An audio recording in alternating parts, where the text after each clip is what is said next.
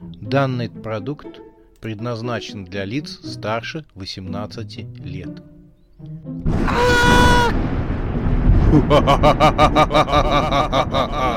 Пощекочи, нервишки.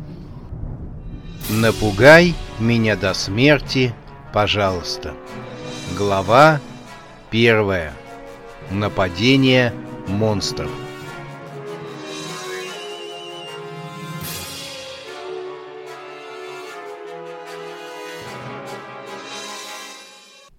Он выслеживал их долго, прячась за стволами деревьев. Пожелтевшая листва кустарников в парке надежно закрывала его от молодой пары. Парень и девушка неспешно прохаживались по аллее, вдыхая осенний аромат последних теплых солнечных дней. Они неторопливо разговаривали. Вернее, говорила одна девушка. У нее была стройная фигура и каштановые волосы. Глаза хоть и большие, но спокойные и внимательные. На девушке была бежевая куртка. Ее молодой человек был чуть выше девушки. Он носил очки с круглыми линзами. У него были широкие плечи. На лбу виднелся шрам. Шрам был относительно свежим. Скорее всего, он получил его не больше месяца назад. Преследователь потер длинные клыки. Они не должны тускнеть на свежем воздухе. Он стал продираться ближе к молодому человеку и девушке. Под его сапогом хрустнула ветка. Преследователь замер. Но пара ничего не заметила и спокойно продолжала свое движение вдоль аллеи прогулочным шагом. Убедившись, что он не обнаружен, Преследователь решил пройти чуть дальше, к концу аллеи. Именно там он решил совершить свое страшное нападение. «Ах, если бы мне стало страшно!» — сказал молодой человек девушке. Та раздраженно вздохнула. «Послушай, Артем, за последние полчаса ты говоришь об этом уже раз двадцатый. Я понимаю, что все это последствия травмы, но мог бы э, пореже упоминать о том, что никак не можешь ощутить страха. Молодой человек нежно обнял свою любимую. «Прости, Маша, но последнее время для меня это стало навязчивой идеей. Я ни о чем думать не могу. Я забыл, что значит страх». Девушка аккуратно высвободилась из объятий молодого человека. «Твои слова пугают меня. «Мне становится тревожно», — сказала она. Артем с завистью посмотрел на нее. «Вот видишь, ты можешь ощущать страх, а я лишен этого. Я даже не помню, что это такое». Они остановились возле каменного льва, которых множество было в парке. Девушка устремила свой взгляд в густые заросли, которые росли вдоль парковой дорожки — Артем удивленно посмотрел на нее, а затем на заросли. «Что такое?» Та испуганно схватила его за руку. «Мне кажется, что я что-то видела». «Да мало ли, что это могло быть. Наверное, птички». Но девушка нахмурилась, она была напугана. «Я видела нечто неприятное», — сказала она. «Маша, я не понимаю, о чем ты говоришь?» Та повернулась к нему и с болью в глазах сказала, «Конечно, ты не понимаешь, о чем я говорю. Ты же не ощущаешь страха». Она отвернулась от него. «Дальше я не могу пойти». Артем провел по ее волосам рукой. «Доктор говорит, что рано или поздно чувство страха восстановится». «Восстановится», — эхом повторила Маша. «Или не восстановится». «Или не восстановится», — вновь повторила Маша. Но можно научить меня снова страху. Но можно научить снова страху. Маша опомнилась и чуть не закричала. Хватит забивать мне голову твоим отсутствием чувства страха. Чувства страха ему, видите ли, не хватает. Артем попытался ее успокоить. Да что с тобой случилось? Это все из-за меня? Причем тут ты? Я просто увидела нечто страшное вон там, в кустах и она указала на заросли. «Тебе показалось», — ответил Артем. «Нет, не показалось», — настаивала на своем Маша. «Но я ничего не видел». Маша встала как вкопанная. «Артем, я дальше не пойду», вернемся обратно. Но мы сделали круг по парку. Ты хочешь повторить весь маршрут? Да, мы пойдем обратно. Брось, пойдем. Нам осталось дойти до конца аллеи, и считай мы у выхода. Артем так безмятежно говорил, а его вид был таким спокойным, что Маша наконец согласилась. «Не съешь же меня, чудовище!» — сказала она. «Чудовище!» — Артем пожал плечами. «Если бы мне знать, что это такое...» Маша опять схватилась за него. «Вот опять!» Она взяла Артема за руку. «Я слышала хруст ветки». Она дрожащей рукой вновь указала на заросли. Там промелькнула уродливая тень. Артем посмотрел, куда показывала его девушка, но ничего не увидел. «Ты выглядишь взволнованно. Что-то не так?» Девушка взорвалась. «Конечно, не так. Я видела в заросли две странные фигуры». «Две?» Вначале прокралась она, а за ней другая. Две. Они нас выслеживают. Артем пожал плечами. Хорошо, пойду посмотрю. Девушка испугалась и схватила за рукав Артема. Ты куда собрался? Тот остановился. Хочу посмотреть, кто там ходит по кустам. Говоришь, что видела кого-то. Девушка ойкнула. Я не пойду в заросли. «Хорошо, оставайся на дороге, я пойду посмотрю». Маша растерялась, она не находила слов. «Ты собираешься оставить меня здесь, на дороге, одну? А что такого?» Девушка бросилась вслед за Артемом. «Ну уж нет», — сказала она, догоняя молодого человека, — «я одна не останусь». «Не понимаю тебя. Что с тобой происходит?» Артем остановился, потому что Маша повисла на его руке. Она застыла на месте, потому что ее сковал ледяной ужас. Сквозь листву зарослей на них неслась черная фигура. По очертаниям она напоминала человека, но голова этого существа была больше похожа на морду крокодила — Девушка завизжала. Заросли раздвинулись, и монстр прыгнул на молодых людей. Страшная зубастая пасть ощерилась рядом острых зубов. «Ра!»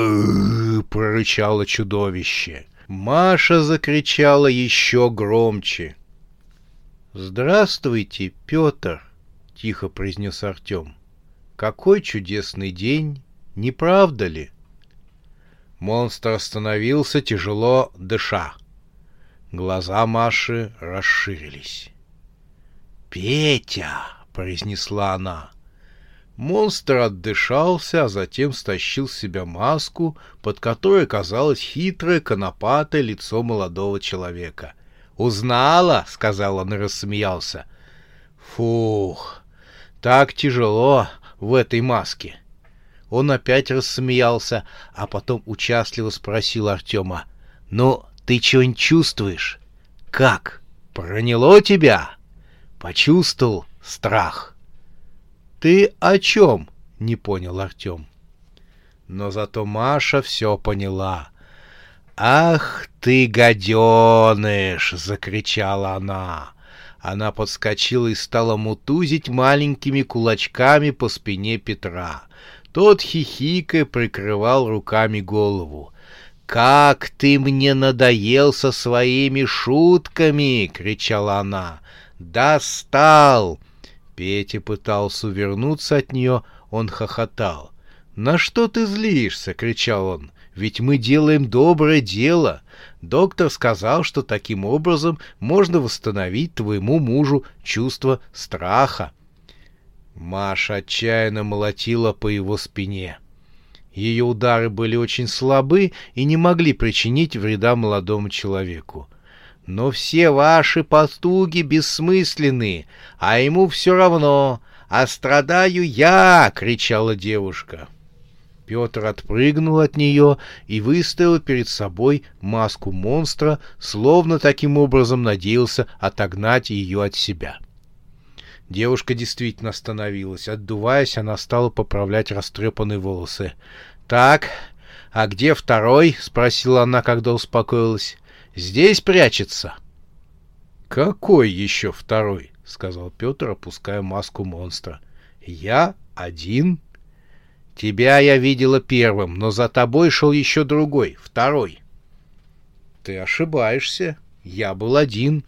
Шел за вами с полчаса по этим зарослям. Чуть лоб себе не разбил. Пока Петр говорил, глаза Маши вдруг вновь округлились от ужаса. Она увидела, как из-за плеча Пети показалось жуткое лицо мертвеца. Лицо его было искорежено в предсмертных муках, глаза скошены в сторону, а из открытого рта выпадал синий мертвый язык. Девушка попыталась закричать, но звуки застряли в горле. Она дрожащей рукой показала на мертвеца, который был за спиной Петра — Петр заметил, что девушка сделала испуганные глаза и показывает куда-то ему за спину. Он понял, что Маша в отместку решила его разыграть. Петр на это усмехнулся. «Не, у тебя не очень хорошо получается. Маш, ты извини меня, но ты плохая актриса», — сказал Петр, сминая в руках резиновую маску монстра. «Тебе уроки актерского мастерства дать?» Он подмигнул Артему, спокойно наблюдавшему за происходящим. «Видал? Твоя жена решила разыграть меня. Якобы за моей спиной кто-то стоит. Старая шутка. Не куплюсь на такое». Артем пожал плечами. «Но за твоей спиной действительно кто-то стоит», — сказал он. «Что?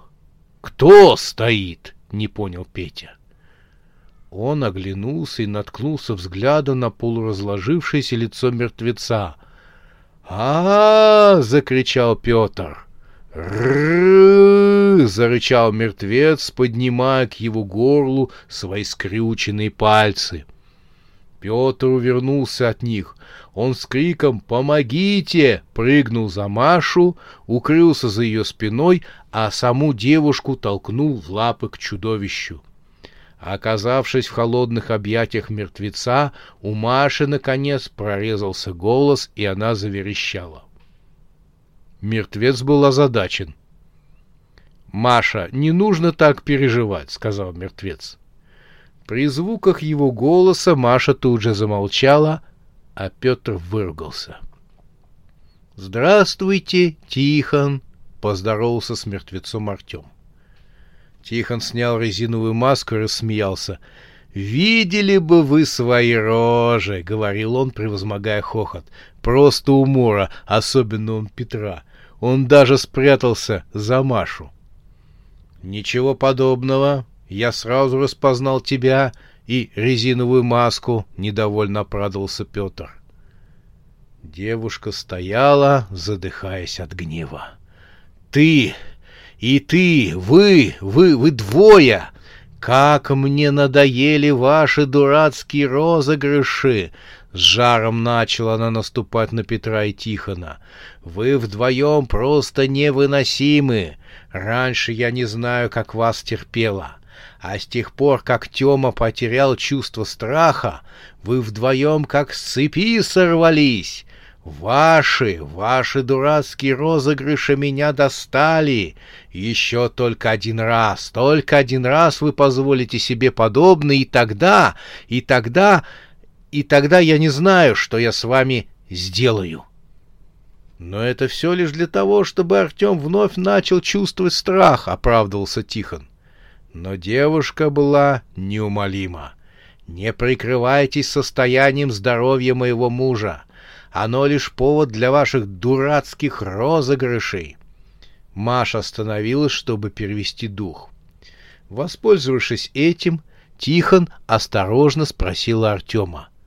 «Ну, теперь ты чего-нибудь чувствуешь?» Артем непонимающе посмотрел на него. «А должен?» «Конечно!» Петр чуть концы не отдал от страха.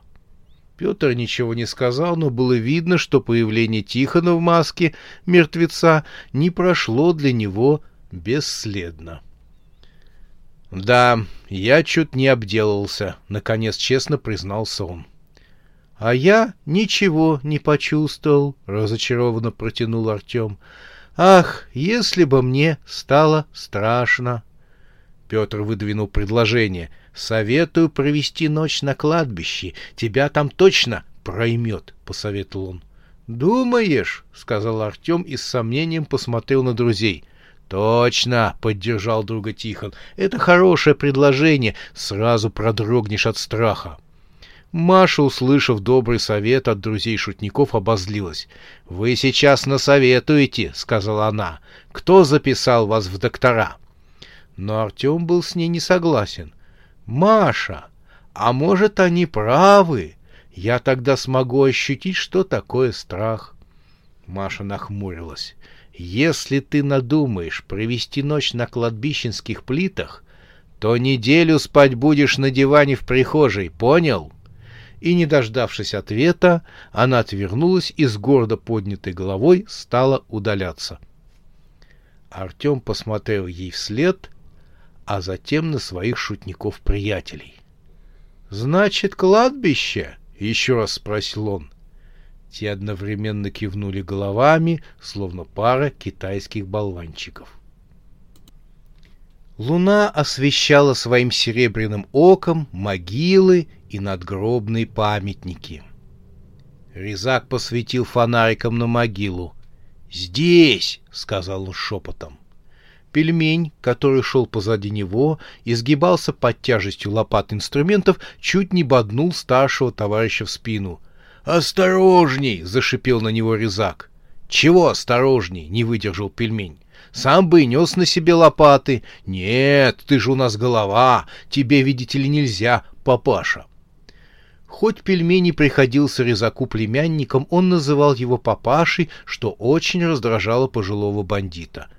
«Тише!» — как змея зашипел резак, закрывая ладонь рот своего племянника и оглядываясь по сторонам погруженного в ночную мглу кладбища. Пельмень укусил его за ладонь. Резак отдернул руку и выругался. — Ты руки после туалета давно мыл? — отплевывался пельмень. — Такой вони я давно не услышал. — Тише! Нас могут услышать! Пельмень с лязганием сбросил с себя инструмент. От этого звука резак схватился за свою седую голову. Он еще раз хотел сказать о необходимости поддержания тишины на кладбище. — «Кто нас может здесь услышать?» — заорал пельмень. «Здесь на пять километров никого нет, если только мертвецы восстанут из могил». «Тише!» — вновь зашипел на своего подельника резак. Он вновь попытался прикрыть ему рот своей ладонью, но худой пельмень оттолкнул его. «Слушай», — заявил пельмень, — «ты меня извини, но руки свои нужно мыть после туалета. Так ты подхватишь какую-нибудь инфекцию например, обезьянью диарею. От такого оскорбления Ригазак забылся и тоже перешел на крик.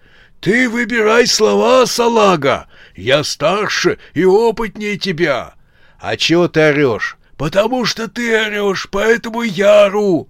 «Так не ори, это же кладбище, орать здесь нельзя!» «Я об этом тебе битый час говорю!» Резак сорвал голос и закашлял. Превозмогая кашель, захрипел. «Говори тише, сторож может нас услышать!» Пельмень с высоты своего роста посмотрел на старшего подельника. Понизив голос, он сказал резаку, «А почему ты мне об этом раньше не сказал?» «Потому что ты не даешь мне и слова вставить», — прокашлявшись, сказал резак. «Ты понял, что здесь нужно говорить тише?» «Я понял», — почти шепотом ответил пельмень. «Но ты руки после туалета мой. Не хочу подхватить от тебя болячку». Резак опять закашлял и отмахнулся от подельника. Пока он прокашлялся, пельмень огляделся вокруг. Он только сейчас ощутил мрачную и пугающую атмосферу кладбища. Пока он послушно шел за резаком и тащил инструменты, у него не было времени оглядеться по сторонам, а сейчас От вида кладбища ему стало не по себе. Он даже подумал, как это резаку удалось уговорить его на такую авантюру. Хотя при свете дня вся операция казалась невинной прогулкой. Что такого? Прогуляться в полночь на кладбище, раскопать могилку и озолотиться — дело простое. Но сейчас в глубине души пельмени проснулись детские страхи, и ему стало неуютно от этого. «Нужно поскорее убираться отсюда», — подумал он. «Ладно, где это место?» — спросил пельмень у рызака. «Ты уверен, что оно точно здесь?» «Да, давай здесь копать». «Апчхи!» «Будь здоров, начинай копать!» Пельмень, который поднял с земли лопату, выпрямился. «Я не чихал», — сказал он и с удивлением посмотрел на резака. «Я думал, это ты чихаешь?» Тот рассмеялся. «Хватит прикидываться! Начинаем копать! Берем то, зачем пришли, и ходу отседова!» С окончанием фразы резака пельмень был согласен на все сто процентов. Он воткнул штык лопаты в еще мягкую землю. Резак, как старый опытный, взял лопату в руки, но копать не стал. Он достал сигарету и закурил. Ему тоже стало не по себе на кладбище. Корявые деревья на фоне ночного неба казались ведьмами, которые вздымали вверх свои длинные уродливые руки. Где-то ухнул филин.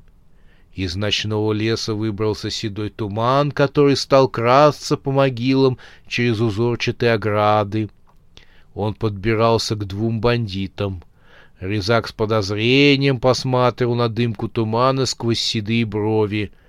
Могильные памятники стояли, как черные тени. Застонал ветер, пробегая между стволами лесных деревьев. Резак, сам того не замечая, положил руку на пояс, на котором под плащом висел нож. Его тяжесть вселяла уверенность но кладбище все равно источало опасность. — Не чихай так часто, — сказал он пельменю. — Я не чихал, — сказал поддельник. — Я думал, это ты. — Хватит валять дурака и шуми поменьше. — Я и не валяю. Лопата ударилась о гроб. Резак выбросил сигарету и присоединился к пельменю. Вместе они стали копать быстрее. Когда гроб уже был откопан, пельмень замер. — Ты чего? — спросил Рикзак.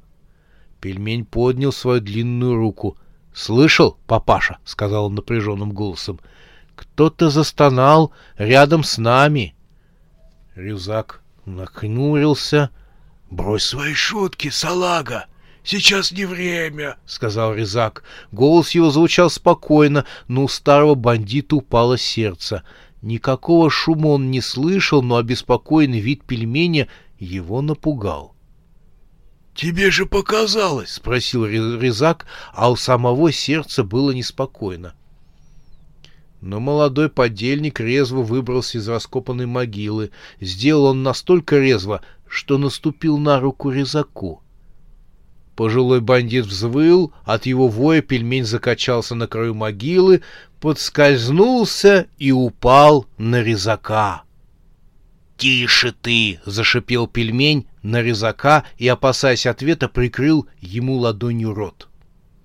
На этот раз резак стал интенсивно отплевываться. Сделать ему это было достаточно сложно, потому что на нем лежал пельмень. Хоть молодой человек и выглядел худым, но весил прилично — Наконец Резак изловчился и укусил подельника за латонь. Тот выругался и отдернул руку. — Ты сам после туалета руки моешь? — тихо стал ругаться Резак. — Чем у тебя руки воняют? Можно подумать, что ты у кошки в одном месте ковырялся. — Ваши слова обидны для меня, коллега. Голосом рафинированного барона прошептал пельмень. Но хочу напомнить, что не далее, как сорок минут назад, вы и меня подвергли столь унизительной процедуре. Он поменял голос на обычный дворовый сленг. «И ничего, папаша, живой, как видишь». Резак тяжело вздохнул. «Ты долго на мне лежать будешь? Ты чё вскочил? Я из-за тебя плащ искачкал. И, по-моему, галстук. Пельмень помог подняться резаку. Показалось, что рядом кто-то зарычал, объяснил свое поведение. Показалось? Показалось. Резак помолчал. Знаешь, а я подумал, что это ты зарычал, чтобы меня попугать. Пельмень испуганно глянул на него, посветив глаза фонариком. Он увидел испуганный взгляд резака. Оба стали говорить на тон ниже. «Может, тебе показалось?» — неуверенно сказал резак. «Папаша, меня с тобой кондрашка хватит. Ты определись, слышал рычание или нет?» «А ты точно меня не пугаешь, сынок?» «Папаша, сейчас не до этого!» Слова пельмени застряли в горле, они притаились и погасили фонарики. Резак задышал, как загнанная лошадь.